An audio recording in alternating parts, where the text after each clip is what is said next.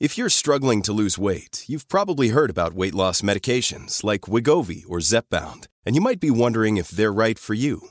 Meet PlushCare, a leading telehealth provider with doctors who are there for you day and night to partner with you in your weight loss journey. If you qualify, they can safely prescribe you medication from the comfort of your own home. To get started, visit plushcare.com slash weight loss. That's plushcare.com slash weight loss. Plushcare.com slash weight loss.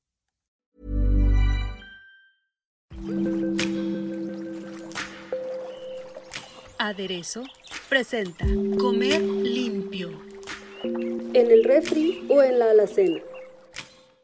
Cuando vamos al súper, compramos todo, llegamos a nuestra casa y abrimos las alacenas, siempre nos queda la duda qué debe ir dónde y cómo le hago para no tener que ir al súper tan seguido y con qué frecuencia o con qué antelación debo comprar las frutas y verduras antes de que se echen a perder y en qué momento es el momento de consumirlas. Ese fue el tema que quedamos de tratar en esta nueva edición de Comer Limpio con Ana Riga para conocer más sobre almacenamiento y conservación de los alimentos una vez que los alimentos ya están en casa. Ana, bienvenida, ¿cómo estás? Me parece que, que el tiempo es muy corto de un capítulo a otro y luego me parece que quedamos con muchos temas en el tintero. Y siempre se van deshaciendo como medias de seda, ¿no? Decimos como que, ay, debemos hablar de estos temas y de pronto hablamos en el podcast y decimos, no, súper enfocado a este y ya nos empiezan a salir dudas. Feliz de estar aquí de nuevo. Oye, fíjate que yo he leído que si los huevos deben almacenarse en el refri, que si no. Que si el jitomate mejora fuera del refri, mejor en un espacio a temperatura ambiente. ¿Qué hacemos con la fruta? Que si los plátanos se comen verdes, no se comen verdes, se comen maduros. ¿Qué hacemos con los plátanos maduros? A mí me gustaría que empezáramos a tocar qué hacemos con todos estos alimentos frescos que tú y yo hemos defendido mucho, que en la dieta debe haber muchos alimentos frescos. ¿Qué hacemos con ellos? ¿Qué hacemos cuando a lo mejor el ritmo de trabajo no nos permite ir al mercado todos los días,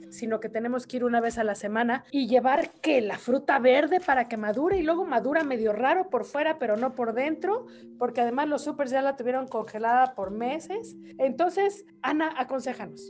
Pues a mí me encanta este tema, Marta, porque fíjate que yo les tengo que confesar que para mí ha sido todo un coco. Como tú dices, desde a veces cuando nos vemos limitados por el tiempo que tenemos para pues, poder ir de compras, de meternos realmente al mercado, de darnos la tarea, de escoger las mejores frutas, de escoger las mejores verduras. Yo tengo alrededor de un 80% de la dieta que llevamos en casa, mi esposo y yo, se basa en alimento fresco, o sea, el alimento justo que encontramos en el mercado. Y a mí me ha llevado, la verdad es que sí, te podré decir yo que quizá un par de años, si no es exageración, el entender cómo aprovecho yo este tiempo que dedico para las compras y hacer que realmente la inversión de tiempo y de dinero, porque la verdad es que también es bien desgastante, de pronto le inviertes a comprar tus verduras orgánicas, todo esto y ya se te echan a parar el cuarto día. Entonces da un coraje horrible, no nada más el tema del dinero, sino también el tema de pues el gasto de comida. Por eso yo quisiera compartirles hoy estos tips de lo que yo he aprendido, no lo que a mí me tomó, quizá toda esta curva de aprendizaje de dos años, por eso la resumir hoy lo más que sea posible. Y creo que me gustaría empezar por decir, Marta, que bueno, algo que me reafirmó mucho a mí como este aprendizaje que yo ahorita les menciono es cuando se vino la pandemia, que justo con la pandemia me atrevería a decir que a lo mejor los hábitos de consumo de muchos de nosotros cambiaron un poco, de que si ahora ordenábamos más en línea, que si la visita al supermercado o al mercado era más espaciada. En mi caso fue así. En mi caso dije, ok, yo no quiero como sacrificar el yo tener como este gusto, porque aparte es algo que la verdad sí disfruto, ¿no? O sea, el ir y escoger mis aguacates y que los limones, ver que no estén verdes por afuera y demás. Sí empecé a espaciar las visitas al supermercado y al mercado orgánico que visito yo en la Ciudad de México. Y lo que empecé a hacer fue empezar a comprar cada 15 días. Así es como lo hacemos y pues esto me reafirmó y me hizo aplicar, ahora sí, a fuerza, todo lo que yo he venido aprendiendo. Quisiera irme como por lo primerísimo, que a mí me ayuda mucho, que es hacer listas del súper. Yo las baso en una planificación que hago de comidas para dos semanas. No les voy a mentir, no les voy a exagerar y les voy a decir que tengo de pie a pa resuelto todo lo que voy a comer en esas dos semanas, pero sí me hago como una idea, digamos, como tosca, como un boceto de más o menos qué vamos a tener de comer esas dos semanas en casa. Entonces luego pasa que vamos y nos emocionamos, ¿no? Y entonces ves y a lo mejor no pensabas comprar champiñones y ves que el kilo de champiñones está en descuento, que se ven como deliciosos, redonditos ahí, ¿no? Exquisitos los champiñones y nos emocionamos y terminamos comprando un montón de cosas que dices, sí, esto lo cocino mañana y esto pasado y luego el fin de semana y no termina sucediendo, ¿no? O sea, porque no nos damos tiempo, porque vemos que la comida fue demasiada, por las actividades diarias, etcétera. Entonces, lo primero que yo les sugeriría sería hacer una planeación burda. ¿A qué me refiero con esto? No decía, a ver, casi siempre yo recomiendo como dos o tres días comer prácticamente lo mismo para poder cocinar, digamos, como en bulk o sea, poder cocinar algo como más sustancioso, algo más voluminoso y que rinda. Esto funciona muy bien, por ejemplo, para las sopas, para las cremas y para los guisados. Entonces, decir, bueno, a lo mejor si voy a querer hacer un guisado de pollo y aparte una sopa de jitomate, pues estaría bueno poderme comprar, no sé, pues si hago dos kilos de jitomate, ¿no? Para esta semana. Y si algo me sobra, pues a lo mejor me hago una salsa de pico de gallo, etc. Y esto nos va a ayudar mucho tanto en el tema de las finanzas como de nuevo a evitar que la comida se desperdicie. En base a esto yo hago mi lista del súper, mi lista del mercado y ya, me voy sobre eso, ¿no? Ya está. ¿Qué sigue después de esto? Cuando yo llego a mi casa, lo primero que yo hago, o sea, con todas estas verduras y todas estas frutas que yo compro, especias y demás, es inmediatamente lavarlas y colocarlas cada una en su lugar, porque pues como son plantas, no sé, en mi caso con mucho tema, por ejemplo, de espinaca, de duraznos, de manzana, de jitomate, cebolla, todo lo que tú contabas, de repente si yo la dejo toda junta en las bolsas, digo porque me ha pasado por falta de tiempo también, se empiezan a madurar más rápido de lo que quisiéramos y muchas veces incluso sobre todo las hojas, o sea, no como espinaca, lechuga, cilantro, perejil, pues se terminan marchitando y se terminan incluso cambiando su coloración y con eso cambia su sabor. Oye, una pregunta, justo ahí, yo tenía la discusión en casa la otra vez porque decía, toda la fruta tiene que estar limpia, porque mi teoría es la fruta tiene que estar limpia y a la mano, para que cuando pases con el hambrita no agarres la galleta, sino la manzana. Y me decían, no, pero no la puedo lavar toda porque se madura más rápido. No, yo hago exactamente lo mismo que tú, Marta, y me parece de los mejores tips porque es cierto, ¿eh? Es cierto, acuérdate, bueno, ahorita voy a, me acuerdo que una vez veíamos tú y yo, hace mucho tiempo en una consulta, como me decías, es que Ana, de repente que si se me antoja, no me acuerdo cuáles sean los antojos, pero no sé, que si las papitas o el chocolate, y tú decías, Marta, no lo compres, porque si lo compras y lo tienes a la mano, lo vas a estar picoteando, a ver, y no tú, no, yo y todos. Entonces lo mejor es ir justamente buscando estos sustitutos y también tenerlos súper a la mano, porque a ver, y aquí me confieso yo otra vez, yo soy perezosa mental, ¿no? Si me dicen, es que hay una piña, pero yo, pero la piña no está cortada, digo, en lo que me paro, la lavo, la pico, la... no, ¿sabes qué? Mejor ya me comí, o sea, las chips, ¿no? Que tengo ahí, o el chocolate o lo que sea. No es verdad que la fruta se madura más rápido si la lavo, lo que sí es verdad es que hay que ser como muy estratégicos en cómo la colocamos. Que a ver, aquí me voy por pasos. Lo primero sería, laven y desinfecten sus frutas y verduras. Hay muchos desinfectantes que yo ya he visto en el mercado, o sea, desde Amazon hasta los supermercados y demás. El que yo uso y el que yo les recomiendo mucho es el aceite de toronja. Lo encuentran en prácticamente todas las tiendas naturistas que hay y eso es súper buen desinfectante. Nos va a ayudar a remover sobre todo parásitos, a remover pues y bichitos que tengamos ahí de pronto en nuestra fruta y en nuestras verduras y también nos ayuda a reducir hasta cierto punto la cantidad de químicos que tienen los alimentos. Esto lo platicamos en el episodio pasado, mucho más a fondo. ¿Por qué? Porque a veces hay con muchos jabones que se nos ofrecen comercialmente, pero tienen sosa y tienen una serie de cosas que en lugar de limpiar, pues le puedo ir como añadiendo químicos que no necesariamente quiero en mi comida. Entonces, primero lavar y desinfectar, permitir que se sequen muy bien, que a lo mejor de ahí puede venir esta teoría de que se maduran más rápido, porque a veces lo que hacemos es que apilamos las frutas y las verduras en el secatrastes y entonces pues, las que están arriba, toda la humedad se escurre hacia lo que está abajo y entonces eso las empieza a hacer aguaditas y pues sí interviene en la química, en la química y en la maduración de, la fruta o de la verdura en cuestión. Entonces, lo que yo les recomiendo es que compren de estos como hay unos tapetitos que son absorbentes de líquidos que venden también incluso en los mercados o si no las toallas, estas que absorben humedad y los pongan en su cocina. Entonces, que pongan dos, tres, cuatro, dependiendo de cuánto hayan comprado, y ahí los pongan, pero sin encimarse, para que se alcancen a secar bien. Eso sí es bien importante, que estén bien secos. Ya que están bien secos, lo que yo hago es que las frutas las divido en tazones diferentes. Por ejemplo, las manzanas, Marta, y las peras producen gas etileno. Entonces, el gas etileno lo que hace es que las, cuando está junto con otras frutas o con otras verduras, eso sí hace que se maduren más rápido. Entonces, a veces podemos pensar de, ay, es porque las lavé, pero es que creo que es muy fácil, por ejemplo, que se nos ocurra acomodar en un solo tazón o en una sola la canasta los plátanos con las manzanas. Manzanas y peras siempre van por separados y siempre limpios. No, a mí me encanta. Todo, todo lo que va en estos tazones y lo que va dentro del refri, excepto las hojas verdes, ahorita les platico por qué, todo ya está lavado. Se me hace delicioso también que de repente queramos como hacernos una ensalada o que queramos sazonar tantito el, brócoli o el guisado que nos hayamos hecho la sopa, que pueda sacar los limones y que ya estén lavados. Porque les digo, somos perezosos mentales. Tener como todo a la mano, la verdad es que va a ayudarnos como también en ese consumo de todo lo que ya invertimos nosotros en sacar los limones de dónde? ¿Del refri o del frutero? Sí, del refri. Yo dije sacar los limones. Los limones yo los guardo en el refri, Marta. La verdad es que aquí sí desconozco si es como la mejor manera de hacer. Yo le pongo limón a prácticamente todo. Yo compro como entre un kilo y kilo y medio, más o menos, de limón por cada 15 días. Entonces yo los guardo en el refrigerador. Con eso me hago mi agua de limón en la mañana cuando me despierto, con eso sazono mis ensaladas, con eso sazono las sopas, prácticamente todo, ¿no? Incluso por ahí uno que otro postre. Pero a ciencia cierta no sé si los limones se perduran más afuera o adentro. Yo siempre lo he hecho así, se conservan bien, no lo sé. Lo que me preguntabas de los jitomates, Marta, que es algo que solemos guardar también, yo lo solía hacer, solemos ponerlos en el refrigerador por default es un error. O sea, realmente se conservan mucho mejor si yo también aparto un tazón especial para los jitomates y si yo los coloco, por ejemplo, en la parte de arriba del refrigerador o en una parte donde no le dé el sol directo, pero que tampoco esté completamente oscuro de mi cocina. No, ya depende como de la distribución del espacio de cada quien, pero se conservan mucho mejor si están fuera del refrigerador, porque dentro del refrigerador el frío les puede llegar a afectar mucho el sabor. Se pueden volver súper desabridos si yo los dejo guardados ahí. Los aguacates también se deben de guardar afuera del refrigerador, por lo menos en lo que se maduran. Un kilo de aguacate lo pido maduro o semi-maduro y un kilo lo pido verde para que se vaya madurando y no se me vaya a echar a perder. Que ese es otro tip, ¿no? Que más bien vayamos como proyectando decir como qué tan maduro, pues igual los plátanos, ¿no? A lo mejor una penca así madura para esta semana y la otra verde para que en este transcurso no se me vaya a echar a perder. Entonces, regresando al aguacate, esperar que se maduren afuera del refrigerador. Cuando veo que ya se empiezan a suavizar un poquito y que la cáscara no está verde, ahí sí puedo meterlos al refrigerador para parar esa maduración y que no se vayan a hacer que no se vayan a sobremadurar y que nos pasa muchas veces cuando los partimos, pues ya están como negritos, ¿no? Por adentro.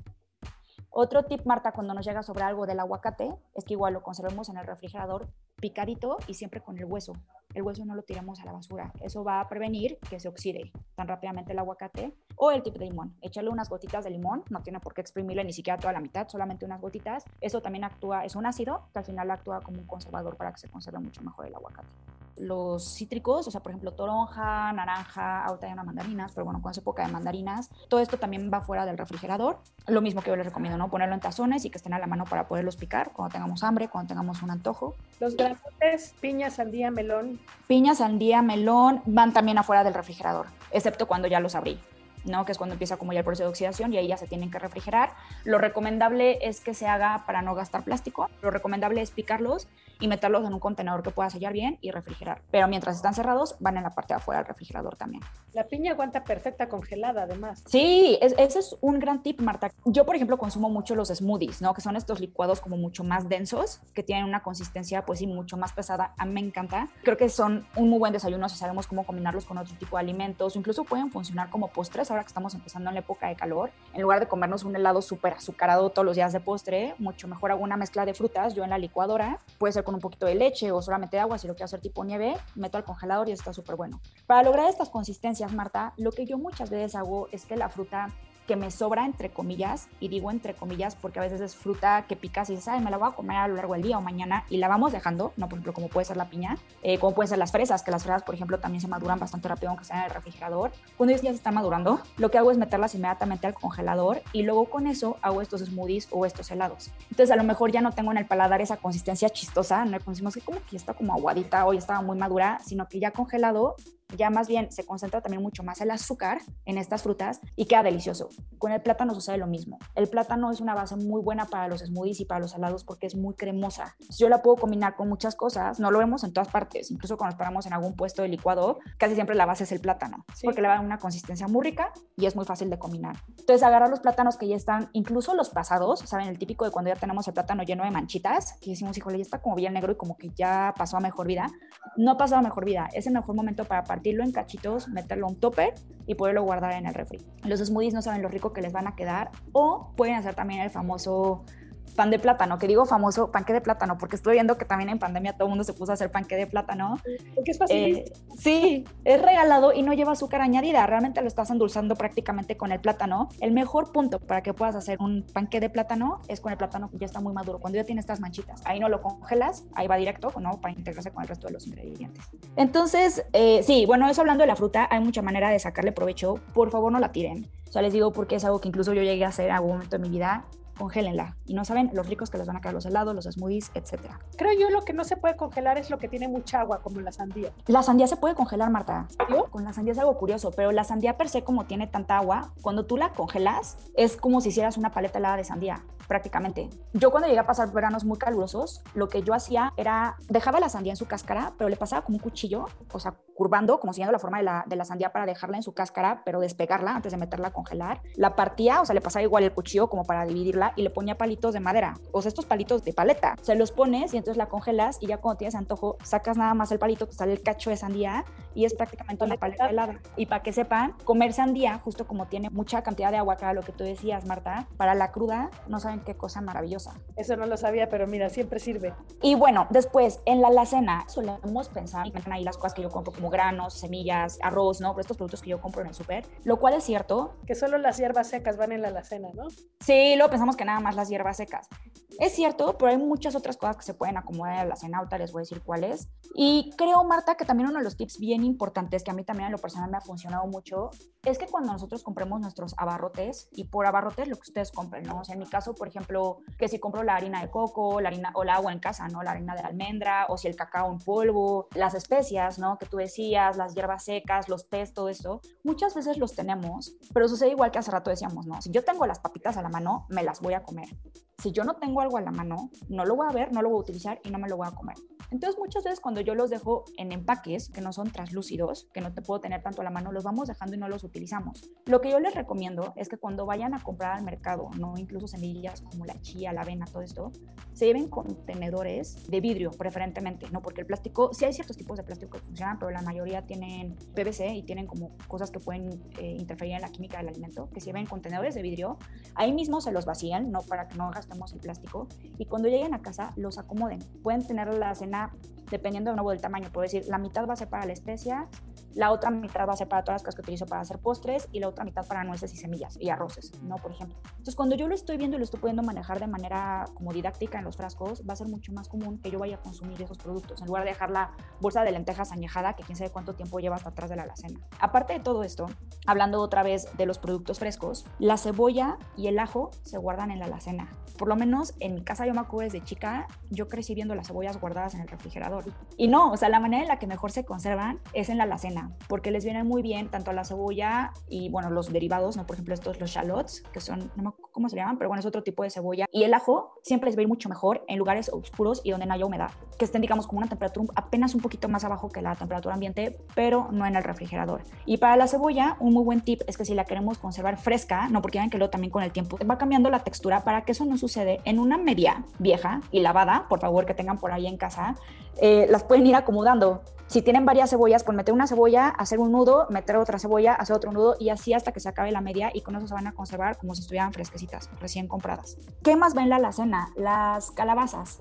Todas las calabazas, excepto la calabaza más común que consumimos en México, que es la que llamamos la calabacita, esas llevan al refrigerador. Pero fuera de eso, o sea, las calabazas que son como más de temporada otoño-invierno, que de nuevo acá no vemos tanto dependiendo que son un poco de la región, estas van mucho mejor en la alacena. Al igual que las, las raíces como las papas y el camote, también se van a conservar mucho mejor allá. De nuevo, en un lugar oscuro, en un lugar que esté apenitas abajo de la temperatura ambiente, que es lo que sucede en una alacena, ¿no? Como no le da el, el sol directo, va a estar mucho más fresco y se van a poder conservar muy bien. ¿El jengibre también? El jengibre también, muy parecido a lo que sucede con los camotes y a lo que sucede con las papas sin importar, importar qué tipo de papa sea. Ahora sí, adentro del refrigerador, bueno, ya les decía yo que las calabacitas, las clásicas que consumimos mucho acá en México, esas sí se conservan mucho en el refrigerador, las pueden nada más lavar y guardar ahí en la parte que ustedes decidan, al igual que las berenjenas, los pimientos, los pepinos. La zanahoria se conserva mucho mejor cuando yo la meto en un contenedor que selle perfectamente o en su defecto en una bolsa de plástico y en uno de los cajoncitos que están dentro del refrigerador. Mismo caso de este de las zanahorias para el maíz, cuando nosotros compramos elotes, para el brócoli y para la coliflor. Incluso para el brócoli y para la coliflor, yo me he dado cuenta, otras veces y para que otros, pero estos que se conservan igual en la bolsita y en el cajón, es muy bueno poderlos envolver en un trapo delgadito de tela antes de meterlos a la bolsa o al contenedor. Eso va a ayudar a que se conserve mucho la frescura.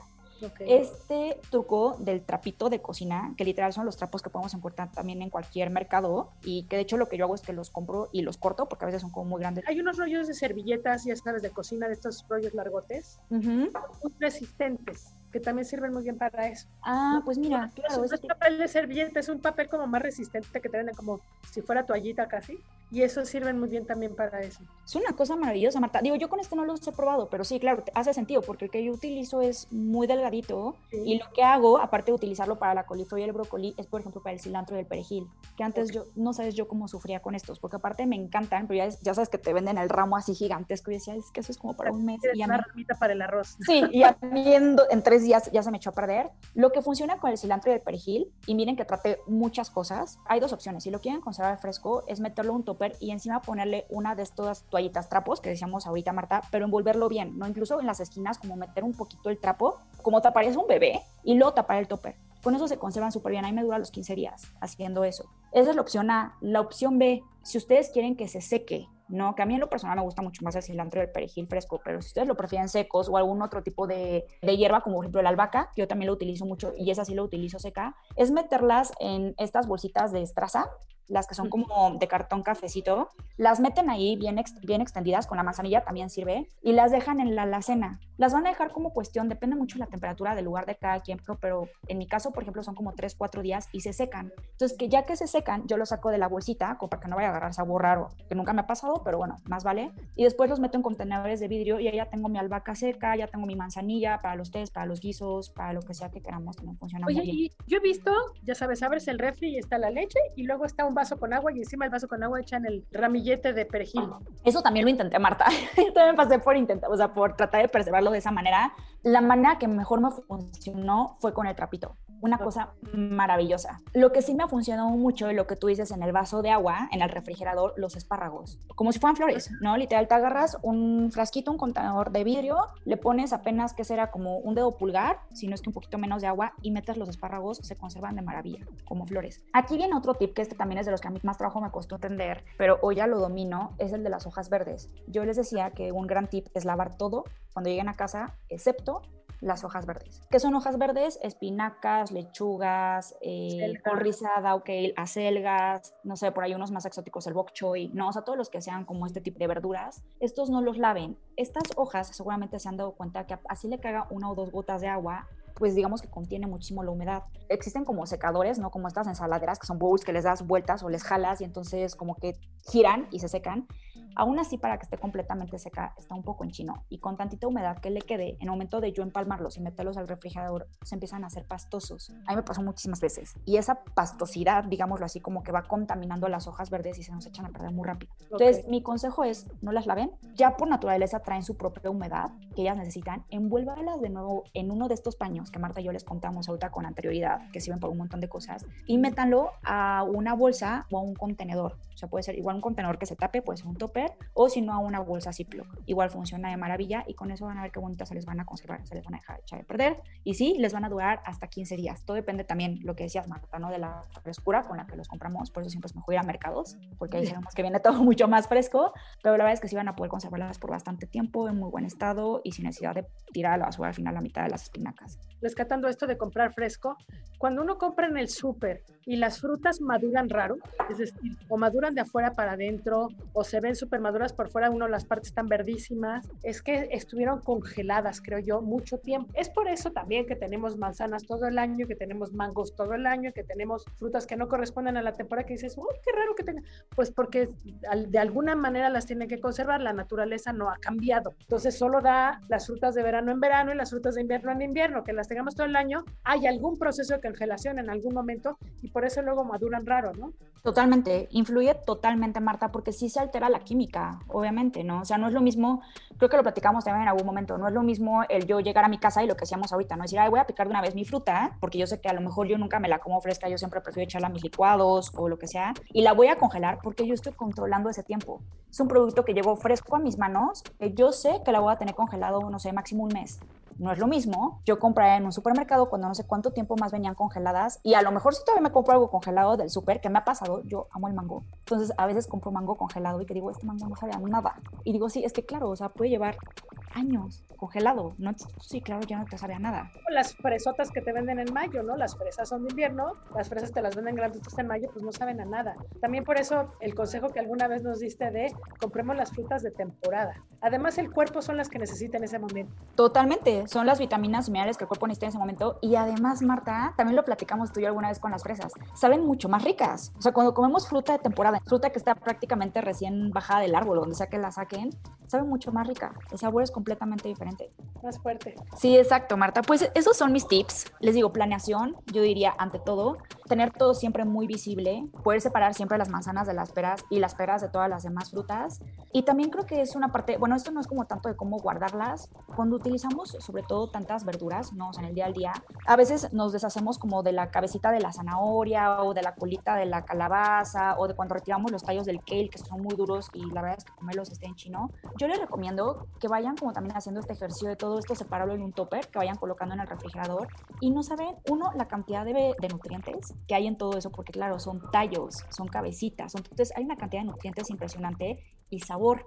Entonces, para poder hacer un caldo de pollo con verduras, para poder hacer, eh, incluso para ensaladas, ¿no? Que medio las salteamos y demás, y estamos reduciendo también, en parte, pues la basura que generamos y aprovechando también mucho más el alimento. Claro, porque por las raíces pasa todo el nutriente de la fruta de la verdura. Ese tip no me lo sabías, está muy bueno. En lugar de nuevo del consomé que te venden con 80 verduras deshidratadas, mejor hacer esto. Pero me parece que son los tips indispensables para hacer esto. Todo lo que nosotros estamos platicando es como para invitarlos otra vez a comer mucha verdura y mucha fruta fresca. Un pediatra comentaba una vez, si los niños se acostumbran a los dulces es porque no tuvieron otra cosa a la mano. Tengan fruta a la mano, tengan jícama. La jícama es buenísima, de botana a todo el mundo le gusta, le gusta con limón, con chile, sin chile, como sea. La zanahoria rallada. Adelantarse un poco a la hora que nos da hambre y entonces siempre tenemos frutas y verduras a la mano. Quedamos en eso, Ana, muchísimas gracias. Ya hasta dijimos qué servilletas, ya hasta dijimos qué trapitos hacen falta, qué bolsas necesitas en el refri,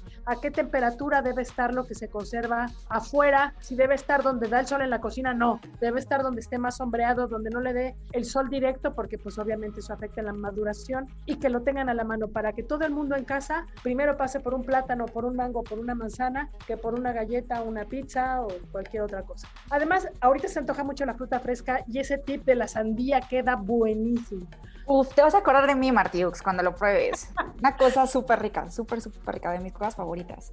Gracias, Ana, y quedamos a la siguiente. No se pierdan los capítulos de la Tragaldabas también, compañera de nosotros haciendo estos podcasts de aderezo, aderezo.mx. Ahí hay recetas, ahí tenemos unos buenos tips de dónde ir a comprar, de dónde ir a comer. Hay unas recetas de bebidas que están buenísimas también. Súper buena idea para hacer esto.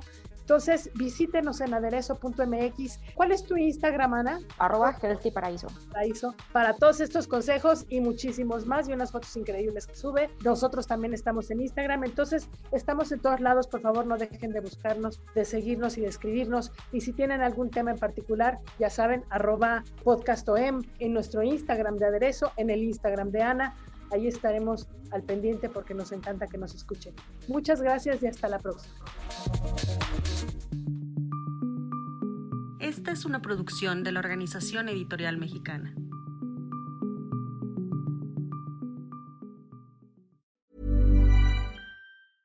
Mom deserves the best, and there's no better place to shop for Mother's Day than Whole Foods Market. They're your destination for unbeatable savings, from premium gifts to show-stopping flowers and irresistible desserts. Start by saving 33% with Prime on all body care and candles. Then get a 15-stem bunch of tulips for just $9.99 each with Prime. Round out Mom's menu with festive rosé, irresistible berry chantilly cake, and more special treats. Come celebrate Mother's Day at Whole Foods Market.